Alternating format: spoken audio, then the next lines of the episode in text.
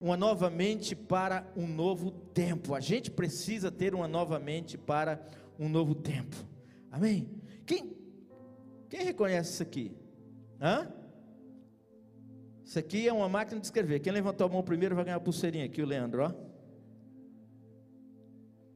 Uma pulseirinha de brinde, de presente. Ele reconheceu o primeiro, né? Não sei a idade dele. Isso aqui é uma máquina de escrever. A nossa vida, na verdade, ela tem caminhado muito rápido, né? E eu, nos anos 80, eu fui alguém que era muito requisitado na década de 80, porque eu tinha uma profissão chamada mecanógrafo. Quem já ouviu falar nisso? Amém? Eu era mecanógrafo, não consertava a máquina, não. Eu era um técnico especializado em assistência técnica e manutenção de máquina de datilografia. Pensa em uma profissão extraordinária para a época. Eu ganhava muito bem, você está falando que o pastor, eu ganhava um salário extraordinário.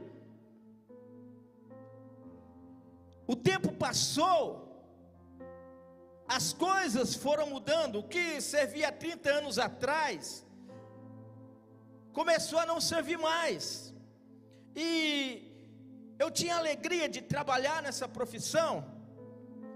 E quando chegou a época de 90, 2000 e dali para frente, isso aqui foi meio que sumindo. Eu não fui percebendo de que isso aqui já não estava mais servindo. Eu não fui percebendo de que uma máquina como essa não tinha mais sentido dentro de um escritório, dentro de uma empresa. E o TI da época ficou desempregado. É, eu era o TI da época. Mas eu fiquei desempregado e o problema é que eu não me atualizei. Diga para a pessoa que está do seu lado: você precisa se atualizar. Amém? Então eu tive que abandonar isso aqui, porque não me servia mais. Amém? Glória a Deus, Deus é bom. Olha, olha o que Deus providencia para nós. Olha só, agora nós temos um notebook.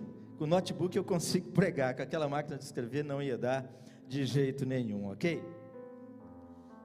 Então chegou-se a era da informática, chegou a era em que as máquinas de escrever ficou para trás, não servia mais, não tinha mais sentido, não fazia mais sentido é, aquela profissão.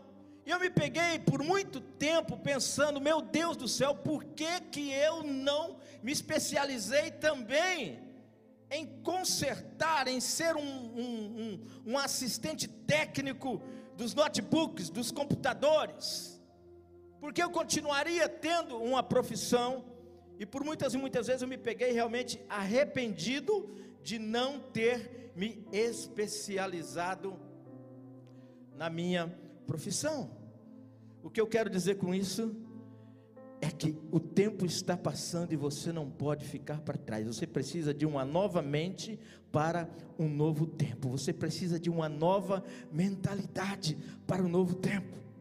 E contando essa história triste para você que aconteceu comigo por eu não ter percebido que havia chegado um novo tempo e a minha mente ficou lá atrás, eu quero convidar você para a gente ler Romanos 12 e o verso 2, a qual nos mostra de que a Bíblia ela é tão atual, tão atual que nos serve como parâmetro para esta mensagem, algo que foi escrito há anos e anos e anos e anos e anos atrás. Romanos 12 nos mostra o quanto a gente precisa de mudança.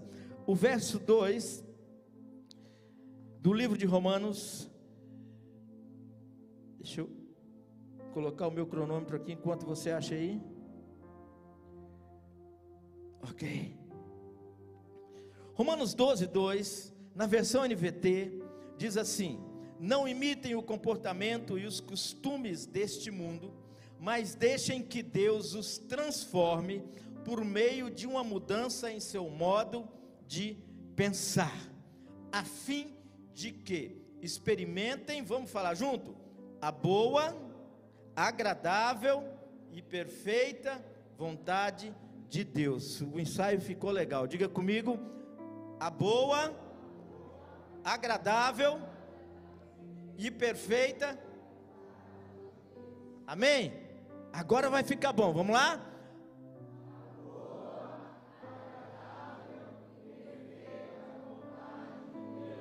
Aleluia. Esse texto já deixa claro. Talvez o nosso sonho, talvez o sonho de todo mundo é viver o que esse versículo está nos ensinando. Viver debaixo da boa, da perfeita e da agradável vontade de Deus. Esse texto também nos entrega a chave para viver isso. Ele me faz entender que Deus tem vontade de fazer alguma coisa por mim, porque a parte de baixo do texto me explica o caminho, que é a parte de cima. A Bíblia está dizendo que por meio de uma mudança em nosso, me, nosso modo de pensar, nós vamos experimentar a boa, a agradável e a perfeita vontade de Deus. Então está muito claro que esse é o caminho. Deus está nos dizendo que Ele tem vontade de fazer algo bom, agradável e perfeito na minha vida. E para isso eu preciso deixar Deus trabalhar na minha mente. Deus está dizendo: o único caminho para que a minha vontade seja feita na sua vida é você mudar o seu modo de pensar.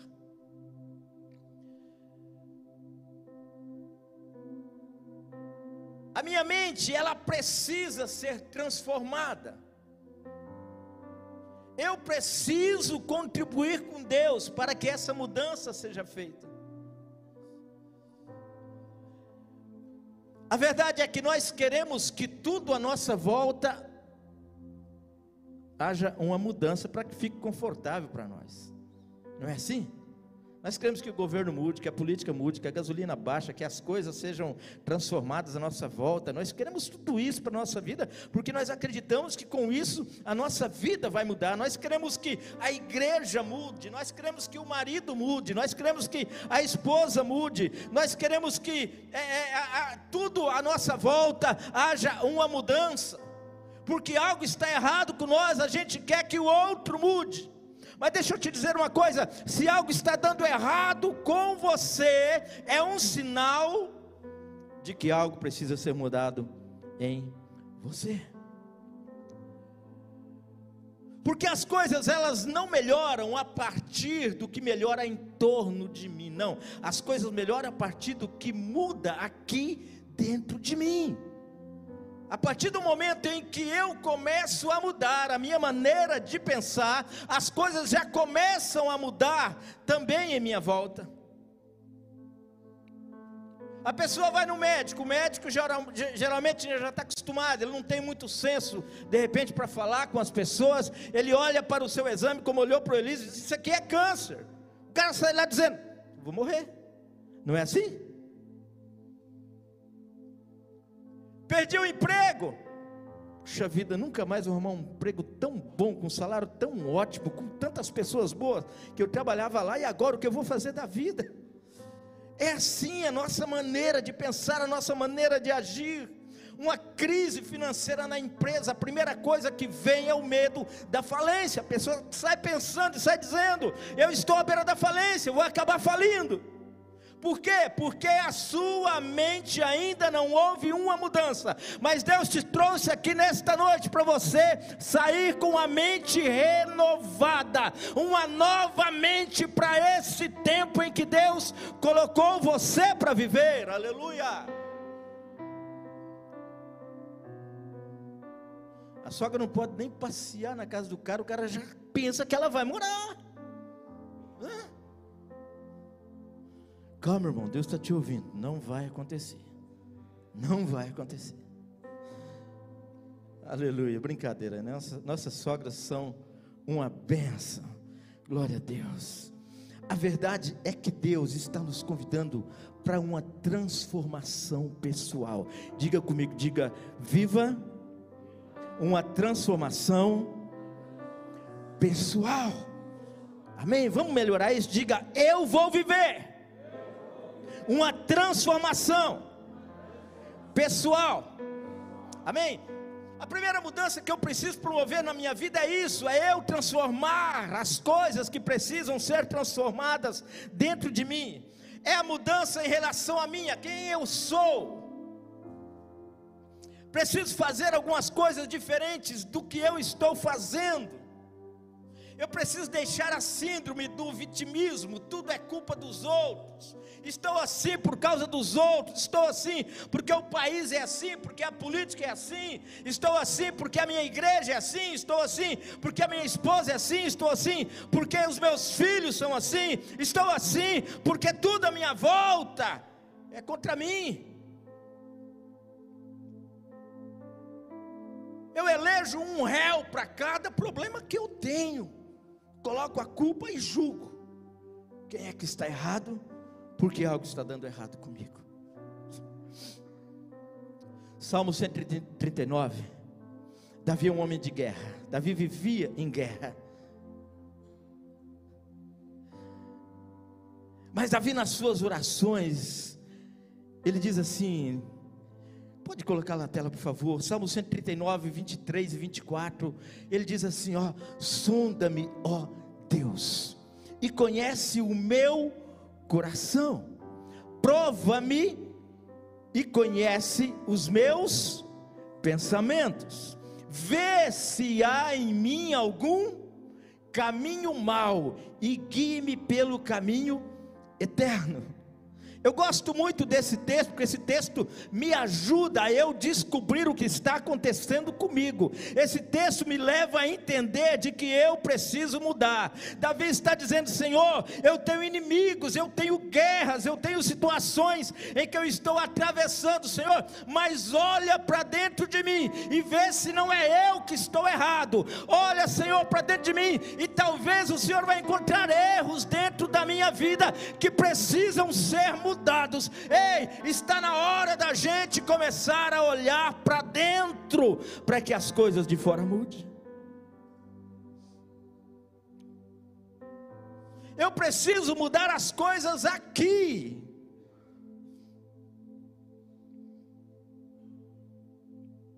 Quem não conhece a Deus é que briga entre si. Porque quando eu olho para você, quando eu olho para o Leandro, eu estou enxergando Deus, imagem e semelhança. Quando eu olho para você, quando eu olho para o Júnior, quando eu olho para o Adilson, quando eu olho para minha esposa, quando eu olho para qualquer um de vocês, eu estou enxergando a presença de Deus, eu estou vendo quem Deus criou, não é alguém que o diabo está tomando conta, que foi criação do diabo, não, eu estou vendo alguém que Deus criou. Olhe para a pessoa que está do seu lado e diga: Não briga comigo. Por favor.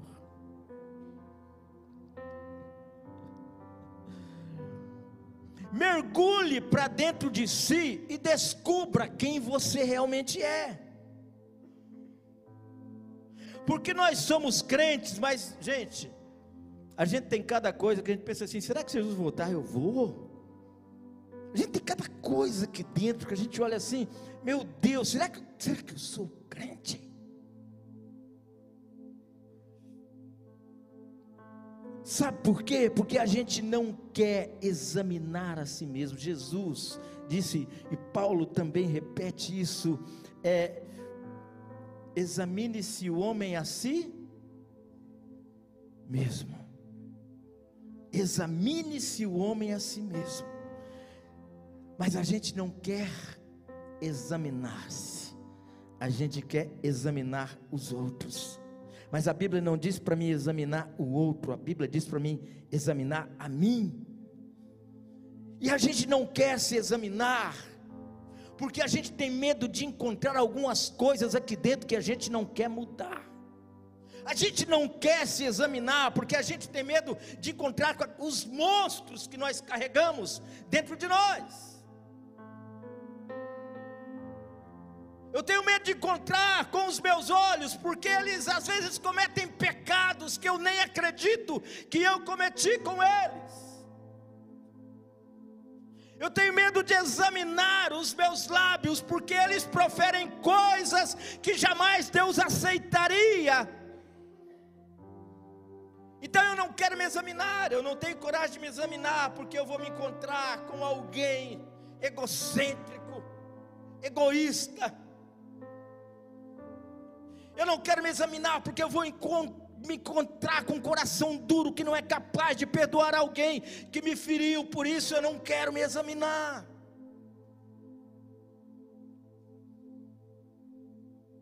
Eu estou em busca de algo bom, agradável e perfeito da parte de Deus, mas eu não quero a primeira parte do texto que nós lemos, que é mudar a minha mente para que essa boa vontade aconteça na minha vida.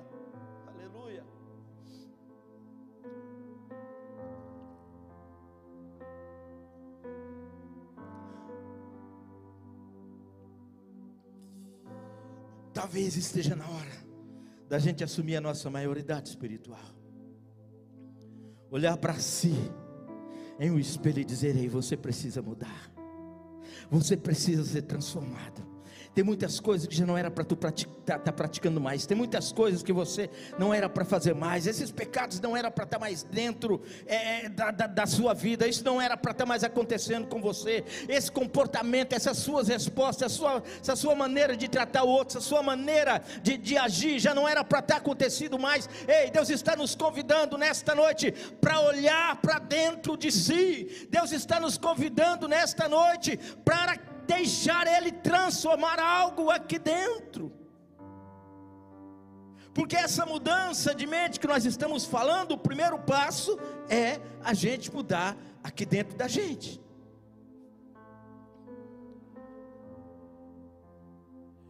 E o segundo passo é a gente mudar o nosso comportamento em relação a tudo que está à nossa volta, as nossas relações. E o conselho é: seja saudável em suas relações. Vamos repetir isso? Diga: seja saudável. Amém? Vamos profetizar? Diga: eu vou ser saudável em minhas relações. O ser humano foi feito para se relacionar, ninguém foi feito para viver sozinho. A razão da minha, da minha existência não sou eu, é o outro.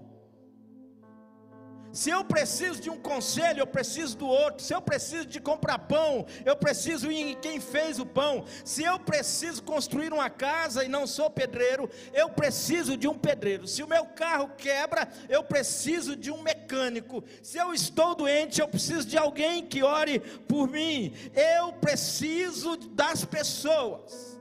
As irmãs, quando precisa fazer a unha, vai na manicure. É assim que funciona. A gente precisa estar em relação com as pessoas. Para a gente festejar, fazer uma festa, precisamos de outro. Eu venho na igreja porque tem outros. Porque você está aqui. Não, pastor. Ah, na igreja? Capaz, se não tiver ninguém aqui, eu sou crente, eu venho. Mentiroso. Três domingos você não vem mais. Você vai procurar outra igreja. Porque tem pessoas Agora eu me pergunto: se a gente precisa tanto das pessoas, dos relacionamentos, por que é que a gente se encrenca tanto? Por que é que a gente tem tanto problema com as pessoas? Por que, é que a gente não entende o outro? Por que, é que a gente critica tanto o outro? Por que, é que a gente acha que o outro precisa mudar tanto? Efésios 6, Diz assim: Pois a nossa luta não é contra seres humanos, mas contra os poderes e autoridades, contra os dominadores desse mundo de trevas, contra as forças espirituais do mal nas regiões celestiais. Definitivamente, meu irmão, pare de brigar entre si. Essa luta não é contra as pessoas que você convive. Você só vai ficar mal, você só vai ficar estressado, vai ficar irritado, e só vai ficar irritado, e vai ser o tempo de ficar irritado e depois ficar bonzinho de novo. Não é contra seres humanos, mas contra poderes. Existem poderes que estão trabalhando na sua mente, existem autoridades espirituais, infelizmente, dominadores deste mundo de trevas que está trabalhando na sua mente forças espirituais do mal. Diga para outro, diga, você é gente boa. Você é gente boa. Você está compreendendo? Sabe, só para nós somos cristãos aqui, quantas vezes que o inimigo acaba usando as nossas vidas Quantas vezes? A luta não é contra seres humanos. Deus está trabalhando na sua cabeça nessa hora para você entender que você precisa repreender esse mal que está agindo, que talvez está alojado dentro da sua casa, da sua família, com, com, com a esposa, com o marido, com os filhos, com os parentes, talvez lá na empresa onde você trabalha, você está em guerra, você está em luta, você está em batalha, ei, não é contra seres humanos, se levanta como homem, como mulher de Deus e repreenda isso em nome de Jesus. Você precisa de relacionamentos saudáveis. Aleluia. A palavra bonita, ou, ou, ou, a palavra feia, não sei como é que se chama, né? Como é que eu posso chamar isso? Mas é, é relacionamento tóxico, é a palavra do momento. O que tem gente que intoxicou os seus relacionamentos. E hoje vive à margem da paz, à margem da felicidade. Não consegue ter alegria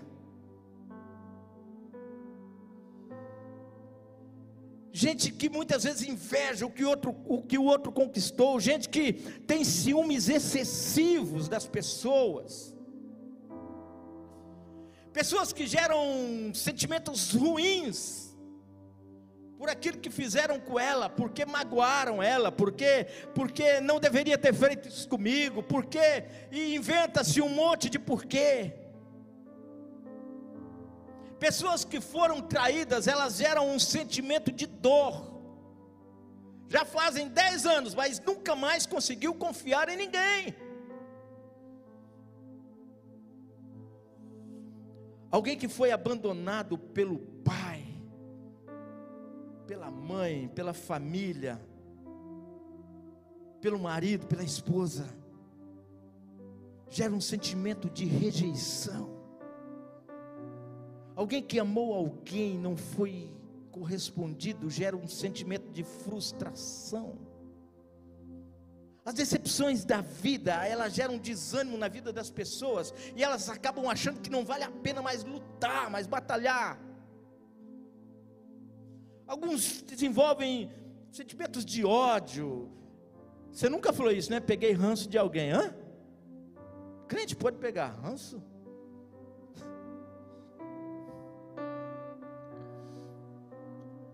Deus te trouxe aqui para mudar esses pensamentos. Deus te trouxe aqui para mudar esses comportamentos. Para você reconstruir uma história que te leve a viver realmente aquilo que nós buscamos, a nossa expectativa, a boa, agradável e perfeita vontade de Deus. Essas coisas precisam ser mudadas, é possível experimentar a boa, agradável e perfeita vontade de Deus. Você já imaginou quanto Deus vai fazer na sua vida a partir dessa limpeza, a partir dessa mudança de mente, a partir desse, dessa mudança de comportamento? Deus vai fazer algo que você nunca experimentou, por isso que Ele está dizendo, para que vocês experimente. Experimentar é ter algo que eu nunca tive, experimentar é algo a qual ainda não veio sobre mim, é uma nova experiência. Eu profetizo profetizo sobre a sua vida em nome de Jesus Cristo. Deus está liberando a boa, agradável e perfeita vontade dEle na sua vida. Aleluia.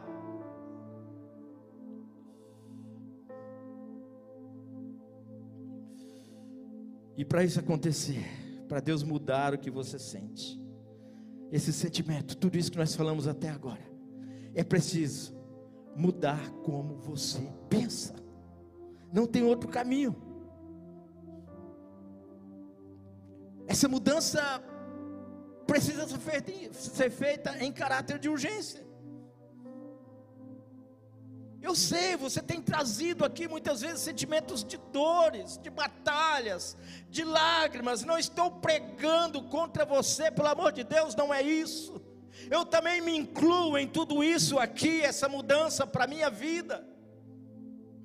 Eu sei que você muitas vezes tem sofrido, tem se decepcionado com pessoas, eu sei mas preste atenção no que eu vou te dizer, entenda isso, não como um baixinho invocado que está pregando aqui para você, mas como alguém que veio da parte de Deus soprar sobre a sua vida a voz dEle, em nome de Jesus, para que seja transformado algumas coisas dentro de você.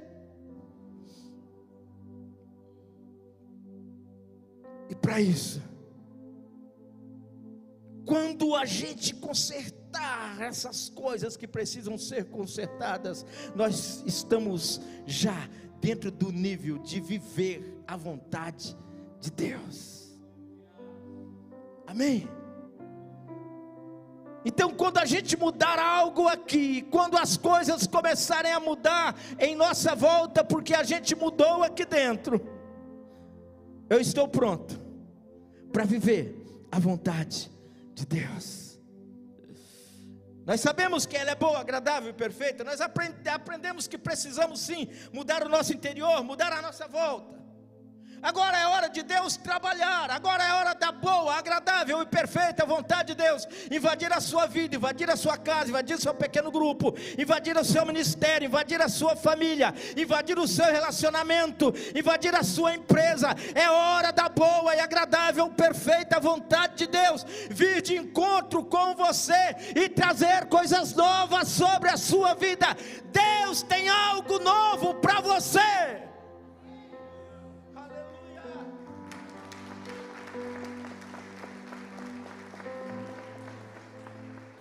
Aleluia. Ele quer escrever uma nova história. E alguém está aí na cadeira dizendo, pastor, Deus falou tanto comigo, eu tenho tanto problema, eu sou tão assim. Pastor, como é que isso vai? Como é que eu vou mudar isso? Para mim não tem jeito. Escuta, essa palavra é do céu. Deus quer zerar tudo com você. Deus não quer saber do que foi feito daqui para trás. Ele só quer que você tenha uma nova mente para um novo tempo. É isso que Deus quer. Eu não estou te julgando, quem sou eu para te julgar? Porque eu sou o principal que precisaria ouvir essa palavra, porque quando o pastor Robson, né, pediu para que eu ministrasse a palavra ainda na quinta-feira à tarde, e Deus me trouxe a isso, e eu apanhei a sexta-feira inteira aqui dentro, preparando essa palavra.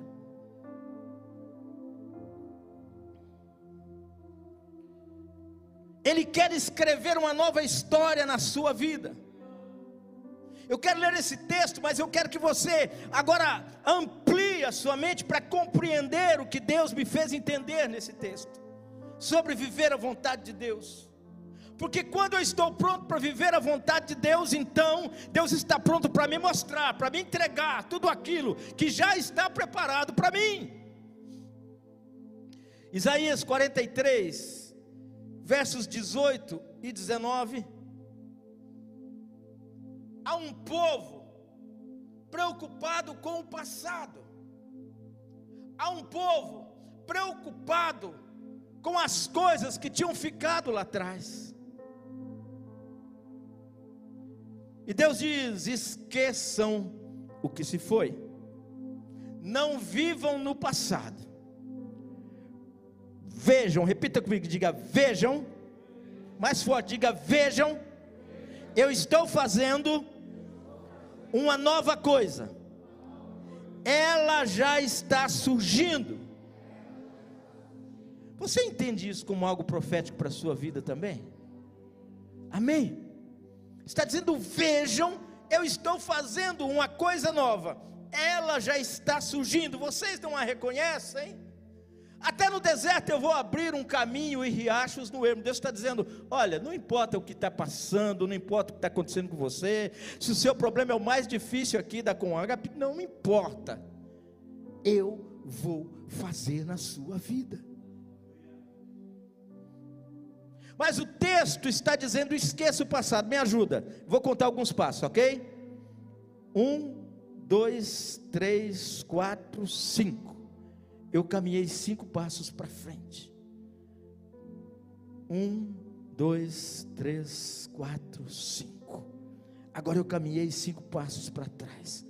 Para lá eu não tinha, não tinha ido ainda. É algo novo.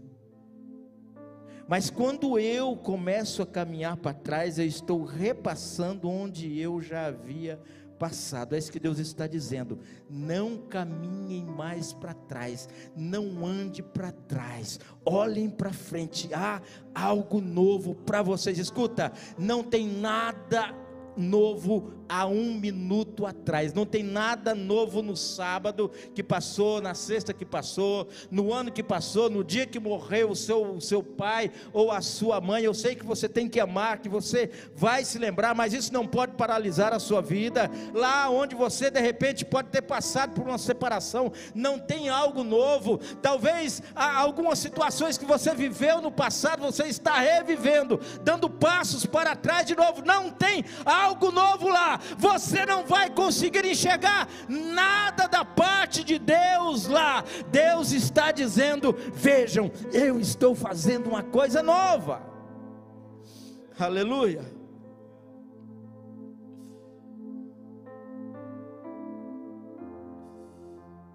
O futuro ele só nasce quando o passado morre. Não tem como o futuro nascer se você ainda está vivendo no passado. A vontade de Deus não está escondida dentro dos seus traumas, não está escondida, é, escondida nas suas lágrimas. As suas lágrimas não vão fazer nada mudar. Sim, você pode chorar, mas você precisa erguer a sua cabeça e dizer: eu, eu estou mudando a minha mente, porque o que vai fazer Deus fazer alguma coisa na sua vida é a sua mudança de mente. É isso que o texto nos ensinou hoje. É você erguer a cabeça e esquecer o que aconteceu. Tem gente que sofre, sofre de algo chamado memória traumática. Só consegue registrar coisas ruins em sua mente. A memória traumática, ela disfarça a realidade, torna os problemas muito maiores. Você sofre por coisas que muitas delas nem vão acontecer, mas você está sofrendo. Eu não quero entrar nesse mérito porque eu não sou especialista, mas os traumas revividos, eles encadeiam diversas, diversos sintomas.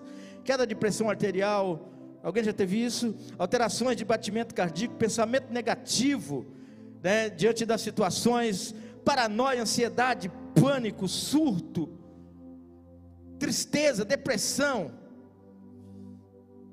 O futuro só nasce quando o passado morre, não há outro caminho.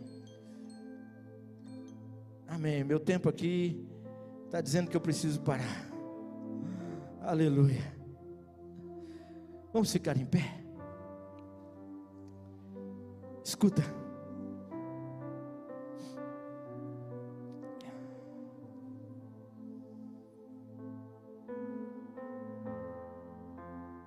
Você precisa parar de ler as mesmas páginas desse livro, tem páginas novas nesse livro da sua vida. Parar de reler as páginas anteriores. Enquanto você estiver relendo essas páginas, você não vai chegar no próximo capítulo onde Deus quer te colocar.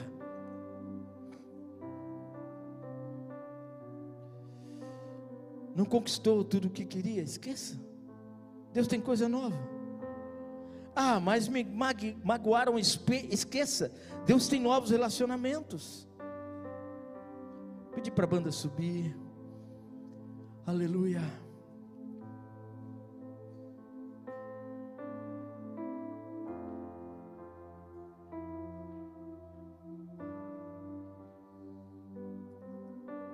Pastor, você não sabe, estou todo endividado. Quebra esse cartão, fecha a conta no banco, faz qualquer coisa, paga o que tem que pagar, esqueça. Deus tem coisas novas.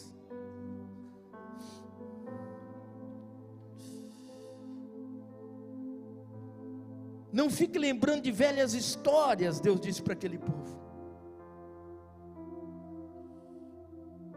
E eu tenho duas perguntas para você e quero encerrar com essas duas perguntas.